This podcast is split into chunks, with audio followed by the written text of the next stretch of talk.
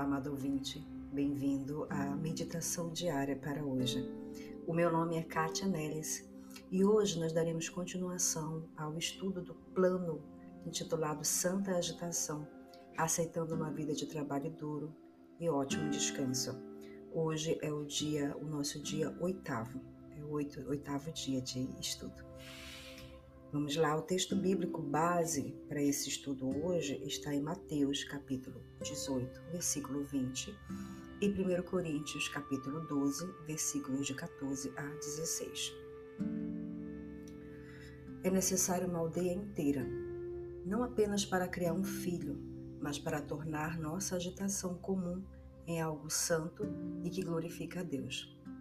Comparação, competição, comunidade, quando olho para as mensagens autoritárias de agitação que o mundo grita a nós, comparação significa provar ao nosso público o porquê eles devem nos escolher em vez de escolher nossos competidores. Competição significa lutar sem cessar para certificar-se de que nosso produto, trabalho e palavras não são apenas as melhores, mas as mais originais e acessíveis de todos. Ela grita: Eu estava aqui primeiro. Comunidade? Bem, isso é apenas uma palavra bonita para clientes que se tornam os alvos de nossa publicidade, marketing e newsletters. Depois de trabalhar com marketing por mais de 14 anos, eu entendi. Meu cérebro tende a acreditar nessas mesmas definições quando esqueço o propósito por trás do meu trabalho. Em vez de servir começo a vender e no processo valorizo o lucro acima das pessoas. Mas há outra direção. Na economia da santa agitação, comparação significa olhar para o nosso trabalho e pedir a Deus que nos mostre como isso se alinha ou não com a sua vontade. Como nossas vidas se assemelham à vida de Jesus. Vamos pensar nisso? Como se assemelha? Competição não é ter certeza de que venceremos, mas procurar formas de ajudar outros a crescer, ultrapassando-os em honra.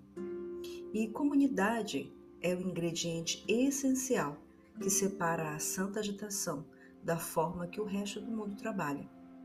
É mais parecido com colaboração, cuidado e conversa, mais do que alcançar clientes.